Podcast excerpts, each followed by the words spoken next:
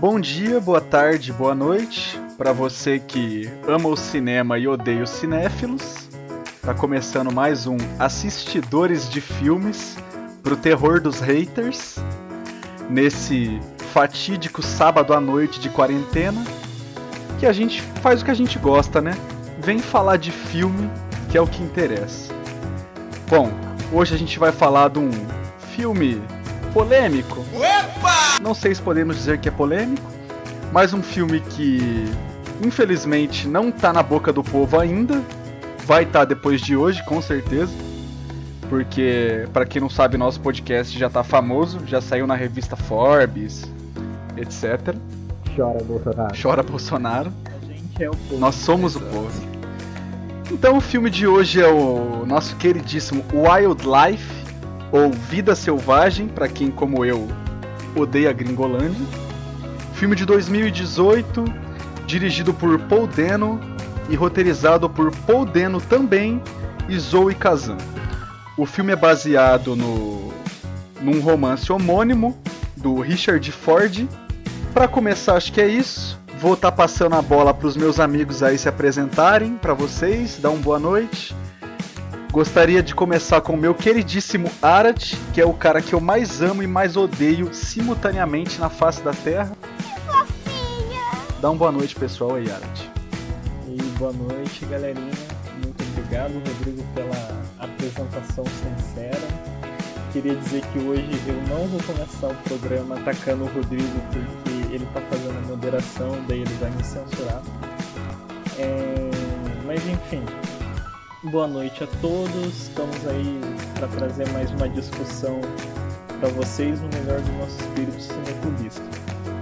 Por enquanto, vamos estar tá passando a bola pro nosso queridíssimo Olufemi Ogunlade, o terror de Campinas, entendeu? o terror das solteiras de Barão Geraldo. O maior tindeiro de todos. Se apresente, Oluf. Uma boa noite para todos vocês que estão aí ouvindo é o contrário, na verdade. Eu sou o maior respeitador de todos os tempos, tá bom, gente? E é isso, é isso. Isso é simples hoje. Entendi, entendi.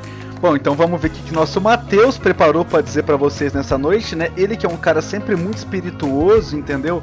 Que ensaia grandes discursos, como o nosso Travis do do Taxi Driver na frente do espelho, entendeu? Porra, que homenagem, velho. Porra é isso. Se você se sente homenageado por ser um psicopata, tudo bem.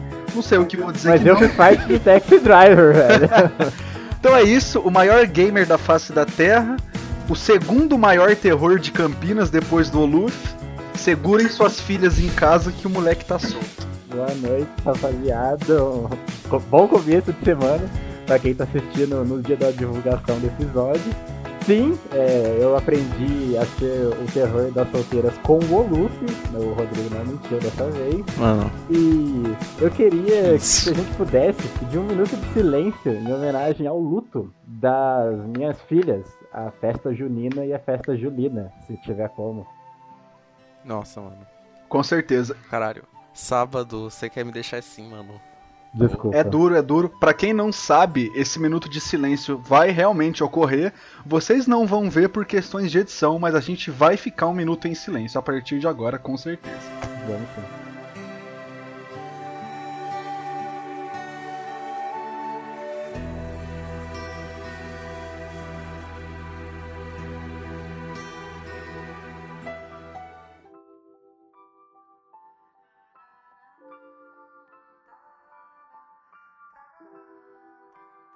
Pra gente poder abrir nossa conversa, queria chamar meu queridíssimo Aratizan Vetor, o cara que me empresta Netflix, mas a que custo, né? Porque o tanto que ele enche o meu saco, acho que vale mais a pena eu desembolsar 50 reais por mês para pagar essa merda. A controvérsia. Por favor, Arat. Venha com a sinopse. Bom, então, começando aqui com a nossa sinopse, eu gostaria de avisar que essa sinopse, assim como o resto do, desse episódio, contém spoilers, então se você não assistiu o filme, vai lá assistir o filme antes e vem ouvir o nosso podcast depois, ou fica aí, ouve mesmo, tá tudo certo. Em meado dos anos 60, a família Brinson é recém-chegada em uma pequena cidade no estado de Montana, já na fronteira com o Canadá, bem ao norte nos Estados Unidos. Ao que parece, esta não é a primeira mudança da família em um curto período de tempo. Eles enfrentam problemas comuns da família média americana. Jerry Brinson, interpretado por Jacob Gyllenhaal, procura se estabelecer em um emprego estável e ao mesmo tempo satisfatório. Já sua esposa, Janet Brinson, interpretada por Carey Mulligan, enfrenta o dilema de precisar manter a casa e ao mesmo tempo não abrir mão dos seus projetos pessoais. Enquanto que resta para o seu filho, vivido pelo ator Ed Oxenbould, Resta aprender a lidar com os problemas que se desenvolvem na sua família e com os novos desafios que a vida adulta lhe apresenta. Apesar de todas as boas intenções, não sabemos como este núcleo familiar irá resistir ao inverno frio e seco da região montanhosa, onde os incêndios facilmente se alastram. Beleza, então, Arat, muito obrigado. E para a gente poder começar essa conversa, eu gostaria de chamar meu queridíssimo Oluf para falar sobre as impressões iniciais que ele teve com o filme, se ele já conhecia a trama, se não conhecia, o que, que ele pensou do filme depois dos 10 primeiros minutos, o que, que ele pensou que o filme seria, por quais caminhos ele ia trilhar. E aí, Oluf? Bom, então, esse é um daqueles filmes que, na minha percepção, assim, é claro que a gente vai desenrolar, mas para esse primeiro início, pelo menos para mim, ele é muito mais sobre os personagens e o processo do que a trama em si. Porque o, o longa em si, ele é relativamente previsível. Quando você começa, você já imagina mais ou menos o que pode ser que né, vem à frente, quais são as dificuldades que essa família vai passar. E aí depois de uns, né, uns 10, 15 minutos que acontece de fato o primeiro baque no filme, você já né, assume e, muitas vezes acerta diversos pontos. Mas o principal para mim que fica desse filme são é, é, o processo, é o processo, essa questão que a gente vai acabar desenvolvendo sobre essa essa esse ponto de vista que foi escolhido, que é o ponto de vista da criança, são as atuações, é um filme sobre o processo. Para mim o que fica é isso. Entendi. Entendi. Você concorda com ele, Matheus? Você acha que o, o processo é o mais importante? Quando você começou a, a, assistir, você já percebeu isso logo de cara? Como é que foi essa sua relação? Ah, cara. Bom, talvez o Luffy fique um pouco chateado comigo. E eu espero que ele me perdoe, mas eu não gostei tanto do filme. Rapaz! Não, tô na Veja paz, bem, na... ele, não, ele não é um filme ruim. Ele, na verdade, é um filme muito bom. Os aspectos técnicos de audiovisual dele são incríveis. Eu adorei a fotografia do filme, de verdade. Eu achei a direção do filme no começo, é, naqueles momentos que ele usa técnicas de zoom na expressão das pessoas e deixa o resto embaçado, é legal. Depois isso acaba meio que ele continua usando isso e só parece repetitivo. Mas no começo funciona muito bem. Eu gosto da ambientação dos anos 60. Eu concordo com o Luffy que as atuações são muito foda. E o filme tem uma atmosfera muito crua, tá ligado? Ele parece muito realista, ele consegue transmitir isso. Mas, apesar de tudo isso, e eu concordo com o Luz que o filme é sobre o processo, aí entra o problema. Eu achei que o roteiro do filme não me pegou. Ele parece muito qualquer coisa. É, eu achei que ele ia seguir dois caminhos diferentes, na verdade. O Luz falou sobre ser previsível. Eu, não, não é que eu discordo, mas ele é previsível mesmo, mas eu imaginei outra coisa. E no fim ele segue por um terceiro caminho, que foi meio meh, na minha opinião. Eu acho que os conflitos que levam ao clímax do filme são muito forçados e preguiçosos. Fora outros problemas com relação ao roteiro, que faz com que os próprios personagens, mas eu vou deixar isso mais tarde, é, mas faz com que os personagens acabem sendo meio ridicularizados em alguns aspectos, na minha opinião, tá ligado? Eu lembro que depois que eu assisti o filme, eu pensei, pô, vou escrever uma crítica aqui, um roteirozinho para gravar o pod. E eu não quis, tá ligado? Eu fiquei com preguiça. Eu fui jogar um jogo e fiquei procrastinando o roteiro até o dia seguinte. E. Porque eu não queria falar sobre o filme. Aí quando eu fui fazer, eu percebi que eu não lembrava muito dele. Eu achei o filme bem esquecível, não é algo que eu vou assistir futuramente. Eu não sou fã desse tipo de conteúdo, tá ligado? Indie. E o filme consegue passar muito bem esse tom. Que pra casos, tipo, gente que gosta, é perfeito. Mas no meu caso, que eu sou meio pop, eu achei meio chato, tá ligado? Mas em geral acho que é isso. O filme é muito bem produzido, mas ele não me pegou. É questão de gosto mesmo, porque não é um filme ruim. Entendo. Eu concordo com o Matheus na parte de atacar os indies, mas eu sou a favor de atacar a persona indie, não os filmes indie. Mas você é indie, seu sujo nunca, do caralho. Nunca, nunca, Você nunca. Por favor, é indie. você respeite quem está mestrando o podcast, por gentileza. Eu falei que isso ia acontecer. Isso aqui é uma ditadura, nunca foi democracia. Entendi. Bom, dando continuidade pro para um dos caras mais polêmicos aqui do podcast que ninguém nunca sabe o que esperar dele, sempre com opiniões tenho muito medo. difíceis, muito complicadas. Eu queria ter um parecer inicial do meu queridíssimo Arat também, ver se, se essa virada do início surpreendeu ele um pouquinho também, o que, que ele achou, se ele concorda com o Matheus, se ele concorda um pouco mais com o Luffy. Ah, bom, quando começou o filme, eu pensei que ele ia ser muito mais focado na persona do do pai, né, do ah, do Jerry Brinson, mas ele ele consegue se desenrolar e, e você percebe que o que o autor quer trazer é muito mais a, a impressão do filho, do Joey, né, ah, sobre os pais deles, assim. E isso não era uma coisa que eu tava esperando, assim. Eu, eu confesso que eu, eu demorei pra sacar essa essa virada do filme. Por mais que agora pensando no começo, eu acho que era pra ser um pouco óbvio, assim. Mas enfim, é, minhas impressões iniciais do filme, eu achei que é um filme bonito, achei que é um filme triste, mas eu pensei que o, o tema dele ia ser. Eu pensei que ia ser um filme sobre depressão, pensei que ia falar da, da situação do pai. Eu também. Eu achei que ele ia ser muito melancólico, e ele não é. No final ele até acaba bonitinho, tá não, ele ligado? não acaba bonitinho ainda. E de primeira impressão da minha parte, fica isso. Achei, achei bonito e triste. Entendi. Bonito e triste. A vida é bonita e triste, né, Arat? Depende. Mas eu queria aproveitar um gancho do Matheus aqui, que ele tinha falado que ele gostava da ambientação nos anos 60. Eu queria ouvir um pouquinho a opinião de vocês sobre isso, porque eu, particularmente, achei que o filme se ambienta bem nos anos 60, mas eu achei que ele. A maneira com que ele insere essa, essa informação do contexto em que o filme se passa é um pouco preguiçosa.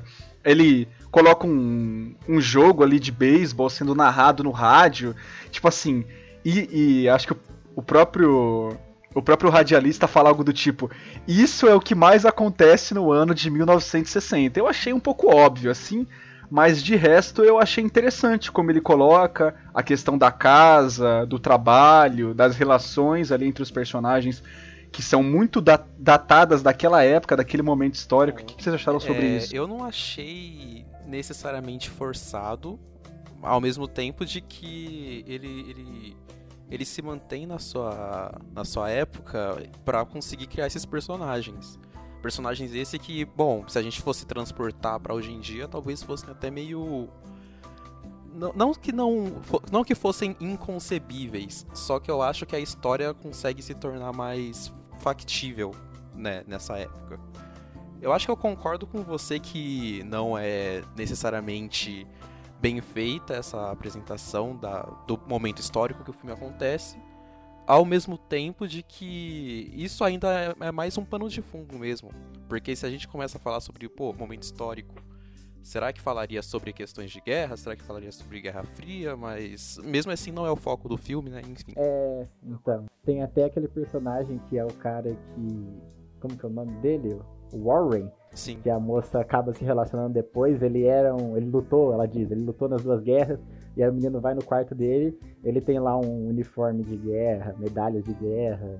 Mas tipo assim, é, atropelando um pouco o Luffy, não acho que a ambientação dos anos 60 fique ruim não. E se ela ficar, né, eu, seria, na minha opinião, por falta de dinheiro mesmo, porque por ser um filme independente, um filme indie, ele não é uma superprodução. Então, tipo, com o pouco que eles tinham, eu acho que a ambientação é da hora, velho. Eu gostei muito dela, velho, de verdade. Foi uma das coisas que mais me agradou no filme. Assim, é, outra confissão que eu tenho pra fazer é que se não me falassem, eu não ia ter percebido que era nos anos 60. Entendeu? Ô, louco, sério? Sim. Coloque os veículos. Não, sim, beleza, mas para mim, aqueles veículos, eu, eu não faço ideia de, de onde eles se contextualizam. Ah, sim, sim. Eu, eu, eu entendi que em algum momento ali da história do mundo, mas assim, eu não acho que isso não foi uma coisa que me incomodou no filme, assim, eu, eu não procurei, eu acho que o filme não quer falar não quer falar exatamente sobre o contexto histórico da época e discordando um pouco do, do Luffy assim eu acho que o, o filme ele tenta trazer para si algo que seja mais atemporal do que algo que funcione para os anos 60 por isso que eu acho que a ambientação aliás a contextualização da época ela é tão pano de fundo. Em segundo sabe? plano. Uhum. Entendi. Eu acho que a, a, trama funcionaria perfeitamente bem em, sei lá, na década passada. É claro, teriam que mudar alguns elementos porque as coisas mudaram, mas o, o grosso ali, a substância, eu acho que funcionaria bem. Mas aí que tá. Justamente por o filme falar que se trata dos anos 60, tem coisas que eu acho que são muito irreais. Tipo os trejeitos do Jerry, tá ligado? Eu não acho. Tipo, ele é um sujeito todo agradável, tá ligado? Ele tá sempre de boa, é. o cara vai sempre apagar incêndio florestal e tal, e nunca mais ver a família. Nos anos 60 todo mundo era cuzão, né? Nossa, tá ligado? E ele tá sempre calminho, ele volta de um puta incêndio, revê a esposa e o filho e fica super. Oi, tudo bem? A esposa conta que vai abandonar e ele fica contra o cara, ele tem um surtinho fraco, ele grita: caramba, caramba! E aí ele sai. Mano, eu acho que um homem dos anos 60 Mano, sério. É, ele nunca seria assim. Eu acho que se o filme realmente retratasse de maneira impecável essa questão, que isso é um ponto que me incomodou muito, ele seria um cara machista. Mas, Matheus, você acha que, tipo. Não que ele não seja um cara machista, mas você acha que esse é a única. Essa forma que você falou de representar o personagem é a única forma de representar um homem dos anos 60? Lógico que não. Mas isso é uma coisa tão marcante que eu achei um pouco estranho, de verdade mesmo. Ele tenta romantizar e cirogomizar demais a culpa dos personagens. Eu discordo sobre a parte dele tentar romantizar. Ele romantiza sim, velho. Pelo amor de Deus, o moleque acabou de perder o pai, a, a mãe dele tá toda triste e ele tem uma namoradinha, ele sai para trabalhar. Tipo, como você pode falar que não, velho? É, isso é justamente uma não romantização, Matheus. Não é, velho. Eles tratam isso como se fosse algo até que bom, velho. Não, não é, não é. Matheus, Matheus, pasme, pasme. Após dramas familiares, a vida continua. Entendeu? É, é esse o ponto de mostrar as coisas desse jeito. Isso é uma não romantização. Sabe? ele, ele não tá pegando ali e mostrando que inclusive ele desromantiza figuras, as figuras paternas na sim, visão do, do personagem ao longo do filme. E depois dessa crise, ao invés de terminar, uh, sabe, num poço de drama, assim, ele, ele termina. Enfim, ele mostra as coisas acontecendo, né? É, o que é muito bem representado pela fala do personagem do, do Jerry. A gente não faz nada, a gente só assiste o incêndio. Uau! Beleza. Completamente, completamente. E eu, com, é, né, complementando isso que o Arat falou sobre essa. Eu, eu também discordo, né? Não, não acho que é romantizado. E falando um pouquinho sobre isso, porque o, o o Joe, ele tá literalmente vendo a família dele desabando, tá tudo caindo e o trabalho dele essencialmente é tirar foto de retrato de família, cara, sabe? Ele trabalha todo dia, ele vai lá, vê as famílias, e isso é mostrado várias vezes durante o filme. Tem essa mensagem sendo martelada. E aí ele chega em casa, o pai não tá, largou a esposa. A esposa ficou quebrada psicologicamente. E ele olha para isso e fala: caralho, meu. Sabe, tá desabando. Ele tem uma amiga na escola que ele, que ele tem essa amizade. Só que mesmo no, do meio pro final do filme, ele nem vê mais ela, sabe? Isso continua se mantendo. Eu não acho. Eu discordo completamente dessa, dessa suposta romantização. Ainda mais porque um dos temas para mim que é mais fortes no filme, falando agora sobre o Joe também, é que é o filme sobre o processo e principalmente por eles terem escolhido o Joe, é um filme sobre também essa perda dessa inocência, é sabe, esse momento nessa nesse início da adolescência que a gente olha para os pais e começa a ver falhas, começa a olhar para o mundo e ele já não é mais tão colorido quanto ele já foi quando a gente tinha 8, 9 anos, sabe? Tudo bem que a gente está falando num ponto de vista do jovem branco que está numa família do subúrbio estadunidense, mas ainda assim, sabe? É, você falou em. É, com as coisas deixam de ficar coloridas, eu lembrei da paleta de cores do filme. Muito boa, por sinal.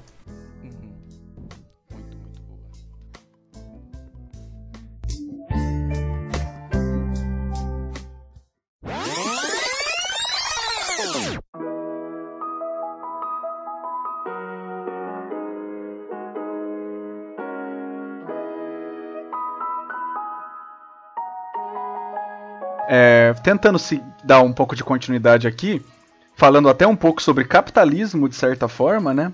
Como vocês acham que o filme explora essa a imagem da mulher no filme, explora essa condição feminina? Vocês acham que, que a personagem é uma mulher de sua época? Vocês acham que faz sentido a maneira com que ela é construída? Como é que vocês entendem isso? Uh, é... Quando eu tava assistindo esse filme, eu tava vendo com a mulher maravilhosa com quem eu estou ficando, meu chuchuzinho. E aí tem a hora que o marido vai embora e no dia seguinte ela acorda, toda arrumada, bonita, poderosa, fala que vai arrumar um emprego melhor e pá. E duas cenas depois ela, é ela tem o um encontro dela com o Warren. E aí a Camila até pediu pra eu pausar o filme e ela parou para reclamar e falou, mano, eu tava gostando tanto desse empoderamento da personagem, da mãe solteira, criando filho, apesar de ser bem meio romantizado na minha opinião, eu acho que essa contextualização da hora. Mas aí na cena seguinte é ela indo ficar com outro cara. Por que, que tem que ter um homem para salvar, entre aspas? Por que, que ela não pode ficar sozinha? Sempre tem que ter um homem para salvar tudo. Isso também me incomodou pra caramba. Mas incomoda a gente porque o nosso olhar anacrônico nos impede de enxergar, em primeira instância, que o filme está exemplificando os anos 60. E vendo assim, parece que tá super certo. Até porque, até hoje, a gente tem toda essa questão muito forte da pressão da sociedade sobre as minorias sociais, como negros, homossexuais, e no caso do filme, as mulheres. Então, se até hoje é tão forte, imagina na época, tá ligado? Tem toda essa brisa da mulher ter que se casar, ela ter que é, ser dona de casa e blá blá blá, tanto que o marido fala isso. E, inclusive, ela tá num almoço lá, café da manhã com o filho, e aí ele, ela, ele fala assim, o filho, o Joe. Ah, não se preocupa, mãe, o pai vai ficar bem. Ela fala, é, e eu?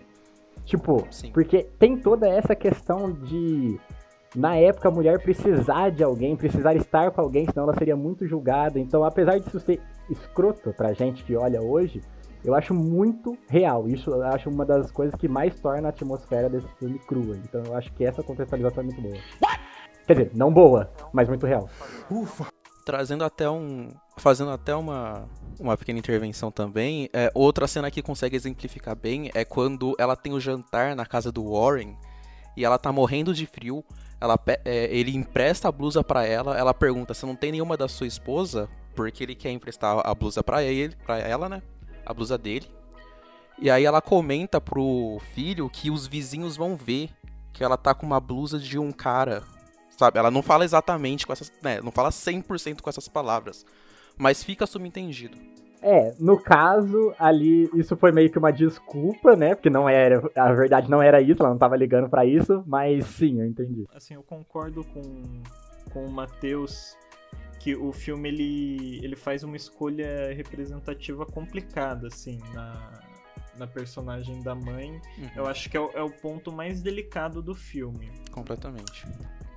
E assim, eu acho que não importa que isso é um filme retratando os anos 60, ele é um filme que foi feito agora e a gente tem que fazer as críticas de agora, a forma como ele, tá, como ele escolhe representar os seus personagens. Uhum. E assim, a, a situação toda ela parece de uma forma meio confusa pro, pra gente que está assistindo você não sabe muito bem qual é a, a intenção da, da. Da Janet. da Janet. Você não sabe muito bem qual é a intenção da Janet. É, e isso reflete, tipo, a visão que o, o, filho tá tendo do que ela tá fazendo. Tipo, é, ele não entende, ele se nega por um tempo, apesar de que a realidade vem frustrar as, as, tenta, as tentativas dele de se iludir. E também reflete, assim, o, a própria situação da personagem, assim, que ela não, não tá segura com o que ela tá fazendo. Sabe? Nem um pouco.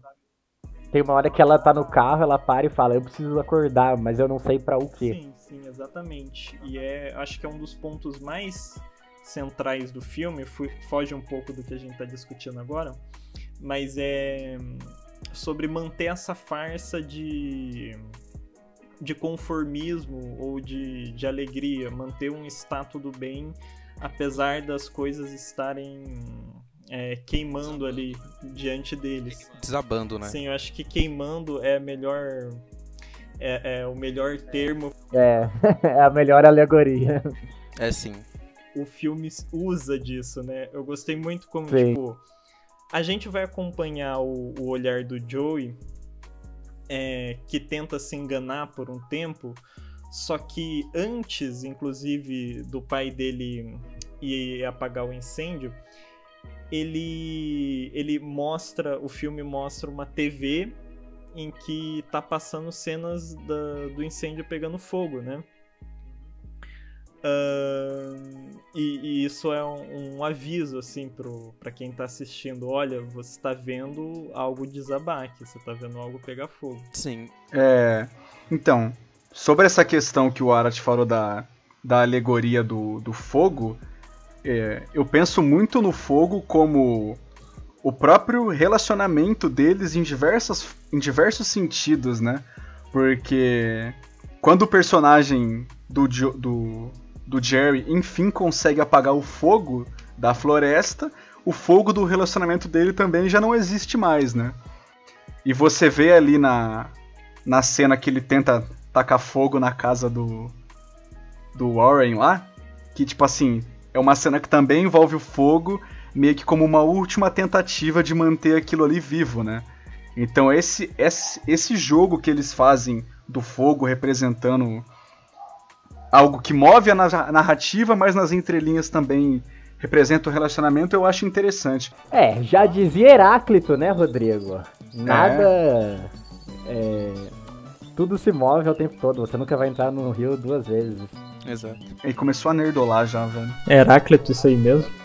É, o Parmeiros que era o cara da imutabilidade. É. é, não fui eu, viu? Desculpa, foi sem querer. É que fogo era a physis dele, né? Eu pensei nisso. Mano, eu te odeio e eu cozinho crack de madrugada.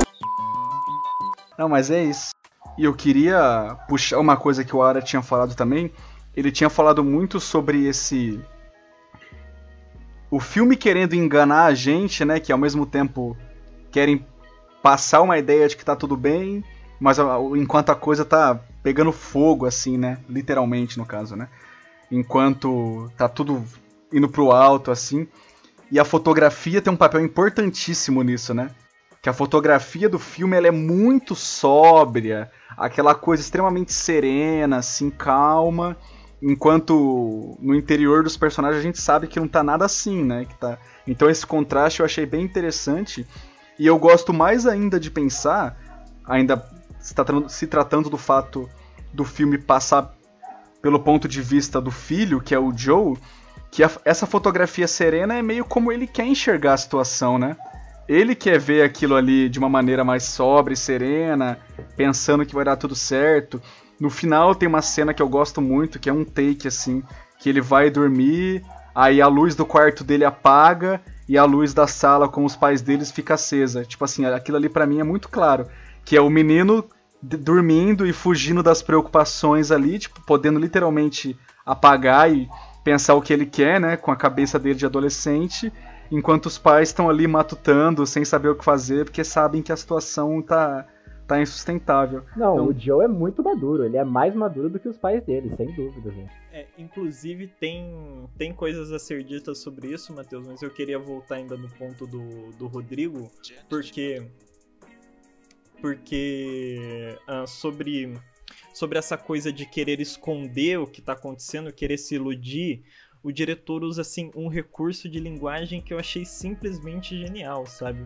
Eu me refiro aos diálogos em que ele separa os elementos do diálogo é, na cena.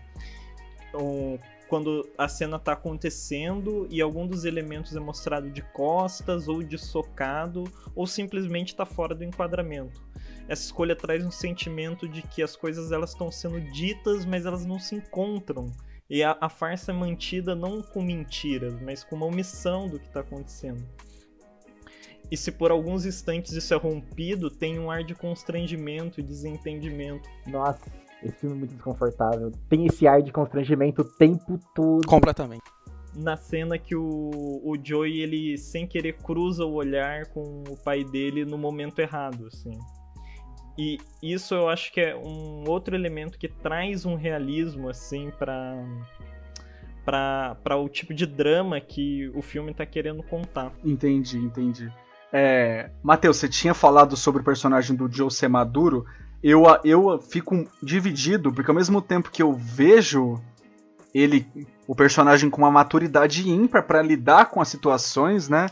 Eu vejo ele também muito perdido, em, sem saber muito o que fazer, porque obviamente os pais dele estão nessa situação, ele não sabe de que lado que ele fica, e eu vejo muito isso dele tentar, para ele mesmo, assim, mascarar a situação, sabe? para doer um pouco menos. Eu não sei se você enxerga um pouco assim também. É, eu acho que o personagem é muito maduro. Inclusive, eu acho que o personagem do Jerry é considerado muito imaturo. O filme trata ele como, sei lá, um bobão, um adulto frustrado com a vida. Não, mas pegando esse gancho que você tinha falado sobre o Jerry ser talvez meio bobão, talvez, né, eu olho para ele assim e, bom, a gente sabe que a família já tem se mudado várias vezes.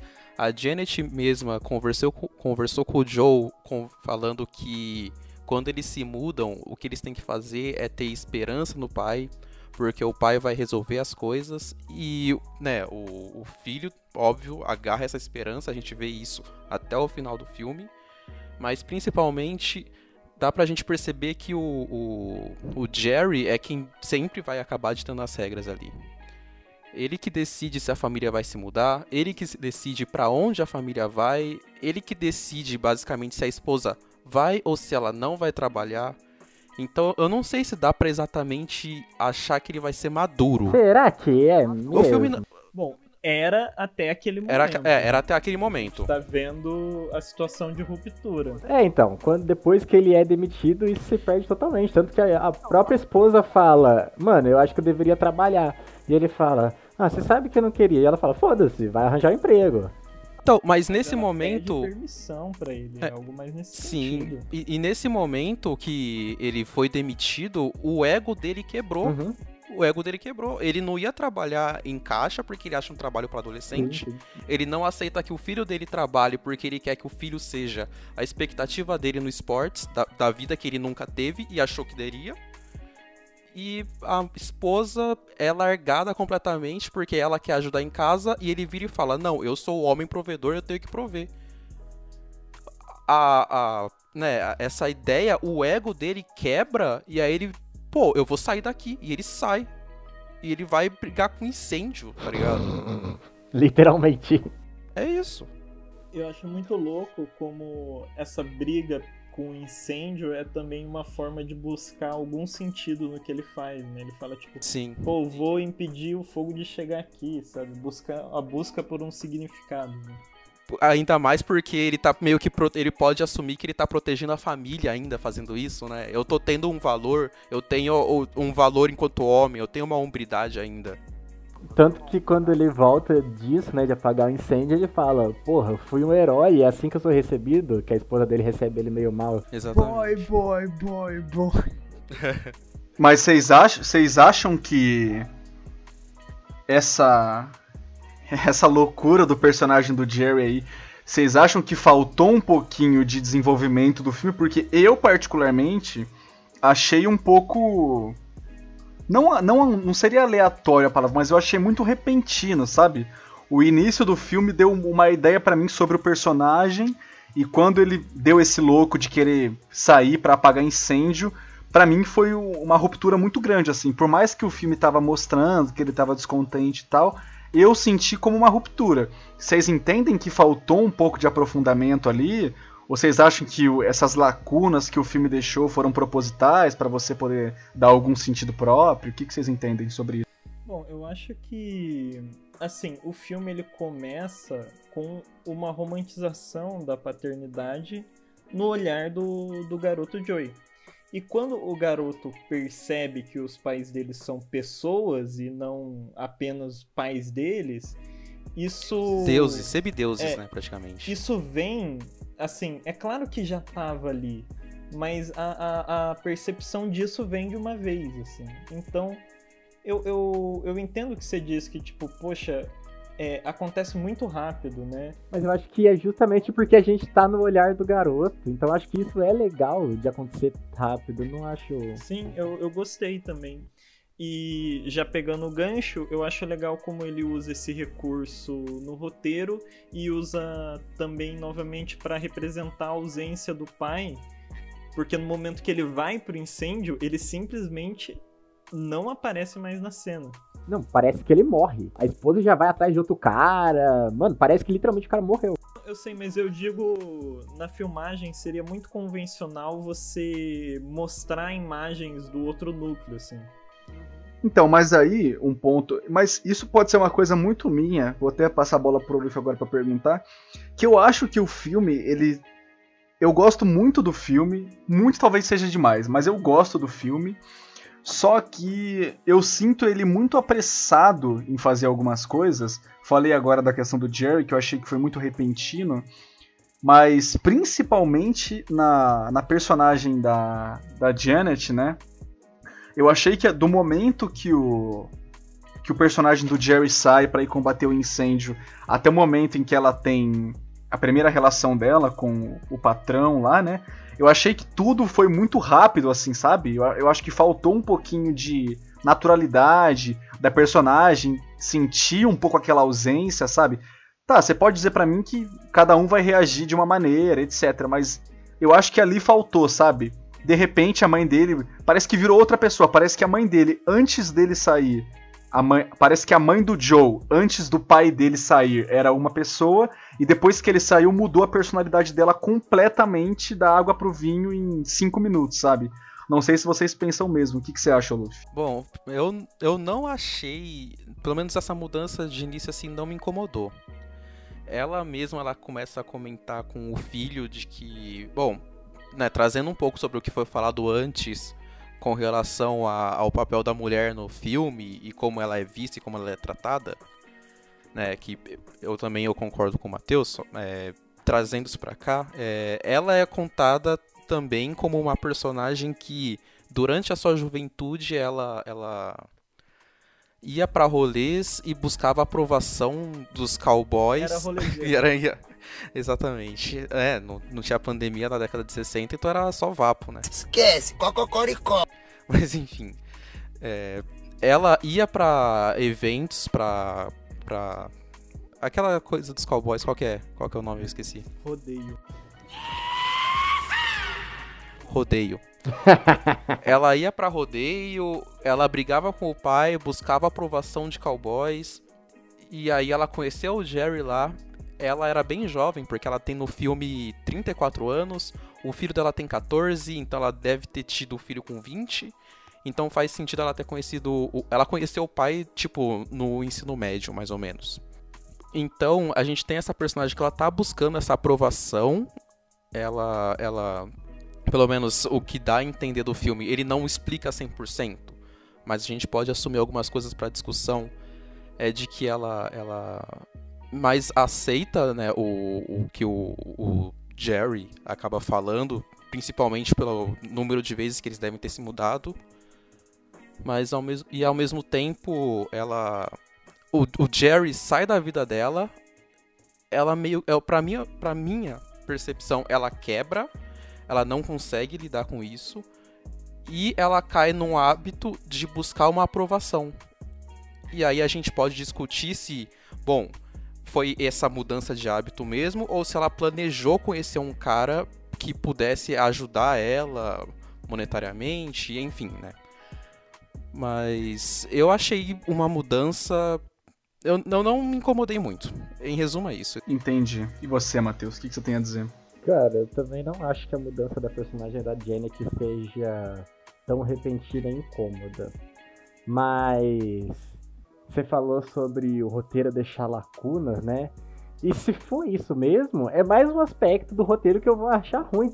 Tipo, a motivação, por exemplo, que o cara tem lá para demitir o Jerry.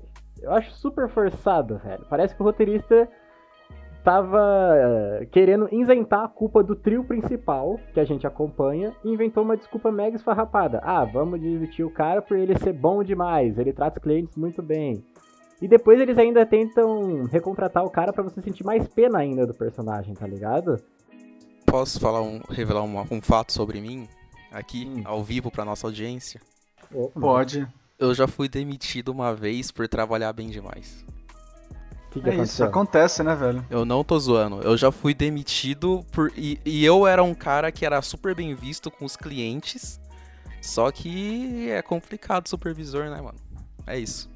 Relações de poder, né, Lu? Relações de poder, relações de poder. Sim, justamente. Não disse que isso não acontece. Mas eu acho que isso é uma maneira de isentar a culpa dos personagens justamente para você sentir pena deles, para eles parecerem mais humanos do que. Mais, sei lá, você ter mais carisma, mais agrado pelos personagens. Não é uma coisa tipo. Não é tipo, ah, o Jerry foi demitido. O Jerry, o Jerry foi demitido porque ele fez burrada, tá ligado? Que seria um caso que, tipo, não que não aconteça. Como a gente viu, o Oluf tá aqui para provar que tem casos que acontecem. Mas podia ser alguma coisa que parecesse mais realista, na minha opinião. Saquei. Entendo, entendo. Então, beleza, então. É, tentando caminhar para os finalmente aqui, eu queria fazer uma pergunta um pouco fora do tema, nem tanto assim, né? Que eu vejo, eu até comentei no início do programa, esse tipo de filme com um certo distanciamento para com o público assim. Eu vejo alguns algumas barreiras que são criadas pelo próprio filme, barreiras um pouco mais de linguagem, de ritmo, mas também por agentes externos, né? Principalmente por agentes externos. Quando eu falo barreira de linguagem, não estou dizendo que o, que o público não vai não vai entender, nada disso, mas eu, eu vejo como algo que vai soar entediante para muita gente, até por falta de acesso. Não é um tema pop. Tá? É, então. Você... Eu entendi o que você quer puxar. Você quer falar sobre o distanciamento dos filmes indies pra isso. com a sociedade.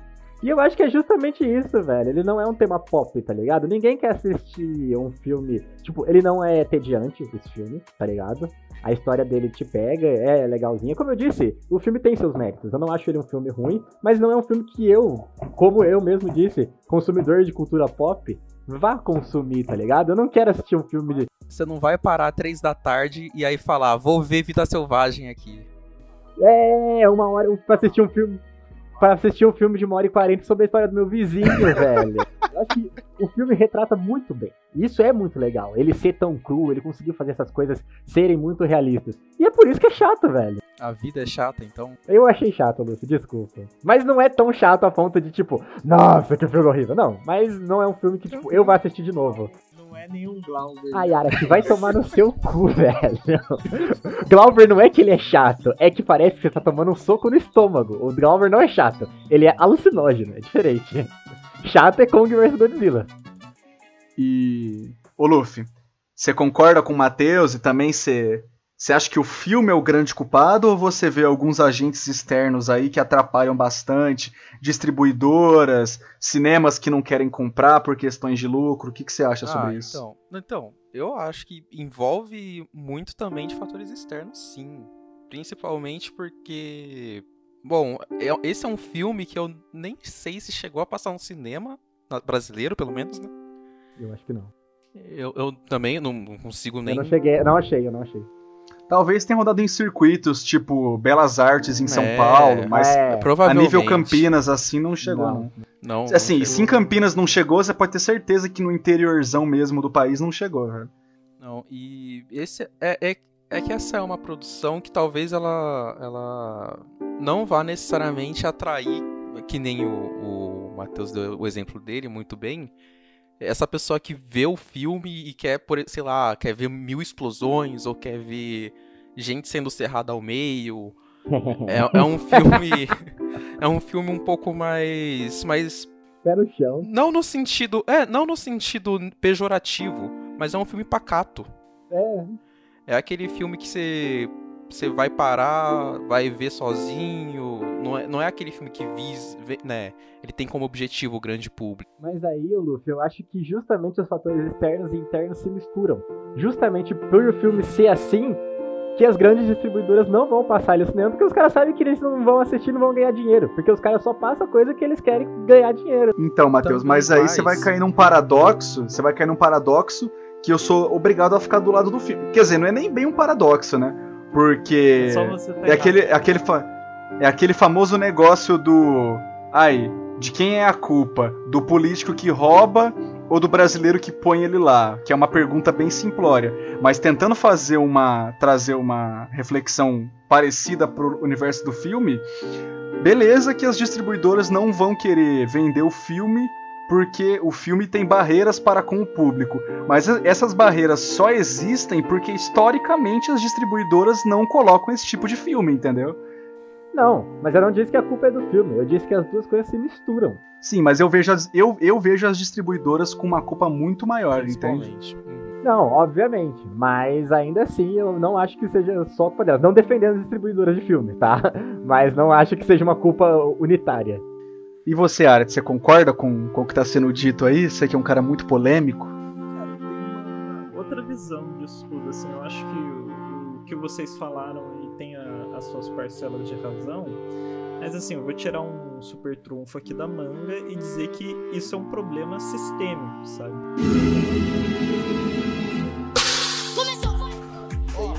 numa discussão muito grande sobre arte e sobre entretenimento. Porque para mim não é um problema o público não querer consumir esse tipo de coisa. E não é um problema o artista querer produzir esse tipo de coisa para mim o problema é o filme depender desse mecanismo financeiro para poder ser produzido. Eu acho que essa comercialização e quando a gente depende é, do entretenimento para poder fazer arte, isso limita o potencial da arte. Então, assim, o ponto é, voltamos na história do capitalismo fudido filmes serão feitos para públicos específicos. Assim, é, eu, eu não acho que todo filme tem que se preocupar, ou ao menos todo filme não deveria ter que se preocupar em querer se vender, sabe? Até porque se fosse assim a gente não teria umas coisas horrorosas, tipo Centopeia Humana. Teria coisas revolucionárias, é, porque Sim. filmes feitos para um público é, vai ser sempre feito para alguém que tá acostumado com alguma coisa. La résistance les vend. Uhum. Gostei muito da fala do Art. E, e eu acho que uma coisa que dá pra perceber, né, compactuando com, com o ponto de vista do Arat, é que esse filme ele foi produzido pelo Paul Dano, ele, se eu não me engano, o Jake Gyllenhaal acabou produzindo também, a Zoe Kazan, que ajudou a fazer o roteiro, também produziu o filme, então é aquela, é aquele núcleo fechado que a gente tem essas pessoas que estavam envolvidas, produzindo, financiando, sabe? Talvez elas não estavam nem se É a cara do Jake querer fazer esse tipo de filme. Talvez, é, dele. verdade. Talvez elas não estavam nem preocupadas exatamente em lucro, porque, né, a gente tá falando de executivos, a gente tá falando dessa indústria milionária, mas às vezes eles estavam, pô, vamos fazer esse filme, vai ser um orçamento mais baixo. Talvez os atores nem cobraram tão caro assim. Os caras só queriam fazer o filme mesmo, tá ligado? É, sabe? É, é, é complicado, mas o Arat tocou no, no, no cerne da questão ali. Infelizmente não podemos a, nos. Como é que fala? Aprofundar. Isso, infelizmente não podemos nos aprofundar nesse momento, mas quem sabe numa próxima vez aí. Então é isso. É, começando por mim, é, eu gostaria de falar algumas coisas que eu não falei durante o programa. Primeiro que uma coisa que me fisgou logo de cara no filme, o Arat talvez tenha percebido, o Matheus e o Luffy eu não sei se viram. Vocês já assistiram O Mestre do Paul Thomas Anderson, Arat? Não, não. Não, Ara- Arat não, perdão, Matheus. Matheus e o Luffy. Matheus, eu cometi esse crime de não ter Então. visto, desculpa. Eu não assisti, né? É, É, um, desculpa. é um crime mesmo. Porque assim, é, Não, a hora que você escolher pra gente falar sobre, a gente vai ver. eu vou escolher em algum momento, pode ter certeza. Eu sei. Mas disso. assim que o filme começou, assim, eu já senti muito, muito, muito a inspiração que o filme tem no mestre, assim, em várias coisas. Na, na persona do fotógrafo, a fotografia e principalmente a trilha sonora do David Lang, que lembra muito, mas muito, muito mesmo a trilha sonora do Johnny Greenwood que ele faz pro mestre. Então, assim, esse desejo, desejo não, né? Essa inspiração que o, que o Paul Dano tem no Paul Thomas Anderson, né? Já trabalharam juntos no no There Will Be Sangue Blood. Negro. É uma coisa que já me. Filmaço. Nossa, sério que eles fizeram Filmaço do caralho. Mó filmão, velho. Sim. Ele faz o personagem. O, o diretor desse filme, né? No caso, o Paul Dano, faz o personagem do padre no filme do, do Sangue Negro. Então, assim, essa inspiração no mestre me pegou muito. É um dos filmes que eu mais amo na face da Terra. E eu gosto muito do filme, tem algumas ressalvas que eu falei aqui durante o programa, né? Acho que o filme é muito acelerado em alguns momentos. Eu gosto muito dos momentos mais lentos, mas creio que ele peca um pouco em alguns momentos, acelerando demais. E a cena final eu achei maravilhosa, o último take mesmo eu achei maravilhoso, porque pra mim é um retrato do que o filme sempre foi, sabe? É um, uma- um moleque, né, um adolescente tá passando por um momento muito louco da vida assim, que cheio de controvérsias, não, não tem muito pra onde correr, sabe? E a cena final Nossa. dele tentando emular uma coisa mais bonita assim, com aquele pano de fundo, enquanto os pais estão ali de maneira forçada, aquela barra pesada. Eu acho que essa tentativa do moleque de emular emular uma outra situação pra fugir um pouco da realidade é um pouco do que o filme foi, né? Eu gosto dessa, desse resgate que eles fazem no final. Bem, como você, eu também gostei muito das referências que o, que o filme traz. Eu achei fantástico os enquadramentos abertos, assim, que filma bastante do céu e tem a sensação daquele azul e cinza caindo sobre os personagens e eles ficam encolhidos assim na casa deles que tem aquela cor mais quente, um amarelado, às vezes um verde, um vermelho ali que dá uma sensação de acolhimento, mas pela falta de luz você percebe que tem alguma coisa errada e que existe alguma tristeza ainda mais fria na suposta felicidade do, do lar deles. Enfim, eu, eu gosto muito como o filme ele parte de uma idealização, vai reinventando as coisas até chegar numa conclusão que, se por um lado o filme te lembrou bastante do Paul Thomas Anderson, eu também pensei no mestre durante o filme, mas eu também pensei bastante em Dor e Glória, né? Porque termina da mesma forma com a, a pessoa que passa pelo drama pessoal criando alguma coisa a partir daquilo e assim reinventando possivelmente o que aquilo significou para ele. Eu acho que esse é o ponto. Eu, eu sei que tem uma tristeza ali no momento da fotografia, mas eu acho que é uma força do protagonista em, em querer guardar aquilo, em, em não querer esconder isso que aconteceu com ele e trazer isso para si como uma coisa que mereceu ser vivida e uma coisa que ele enfim, vai ter com ele. Eu acho isso, isso muito bonito e eu acho que isso traz assim um, um ar de nostalgia que me, me faz pensar que, bom, se o diretor não está falando exatamente da vida dele, como é no caso de Dor e Glória, ele tá querendo trazer esse ponto, sabe, para quem está assistindo é, olhar para sua vida dessa forma. Então eu fiquei bastante satisfeito com isso no filme. E bom, o que além disso, tudo aquilo que já dissemos aqui, acho que contribuiu bastante com a discussão. Agradeço aí a todos os companheiros. Entendi, entendi. Eu vou pegar os três um pouco de surpresa agora, Ah, não. que eu não avisei eles que eu ia fazer isso, mas eles que se lasquem aí, porque hoje é o dia do cinema nacional E mesmo que as pessoas vão ouvir esse episódio daqui bastante tempo, que fique a nossa recomendação tardia aí. Então eu queria que, sem falar sobre os filmes, porque a gente não tem mais tempo, cada um recomendasse um filme brasileiro que acha que as pessoas deveriam ver. O Matheus já deve estar puto porque ele sabe que eu vou dizer. Eu Sim. recomendo para vocês A Idade da Terra de Glauber Rocha. Achei que você ia falar Terra em Transe até. Cidade da Terra é clichê você falar, pô. Você, Matheus. Eu, recom... eu recomendo o Bicho de Sete Cabeças. Eu gosto. Ah, vou passar um de terror aí também. Morto não fala. É isso, gente. Eu gosto desse filme aí, velho. Boa, boa. É isso. Bom, só pra encerrar aqui, vou recomendar um filme brasileiro também, óbvio, né? O Céu de Sueli, de Karim Ainus. Assistam esse filme, maravilhoso, um dos meus favoritos. E deu no meu coração de indicar ele aqui. Bom, acho que é isso então, pessoal. É... Assistam filmes brasileiros, né? Assistam filmes indie também. Tentem fugir um pouco do grande circuito, mesmo que de vez em quando. Vamos tentar fomentar todos os tipos de cinema que existem, né? Inclusive, essa semana a gente vai fazer isso. A gente não vai falar sobre filmes popular norte-americano nos próximos quatro episódios. É, a gente não vai fazer filme falado em língua inglesa, né? Pelo menos uns quatro aí em línguas diversas. É isso aí. Aí vocês vão ter que sair. vocês- Agora vocês vão ver filme bom, de verdade, entendeu? Agora partir é de hora que agora é filme bom. gente ver meu amigo Totoro. Mas é isso então, pessoal. Usem drogas, não agridam idosos, a não ser.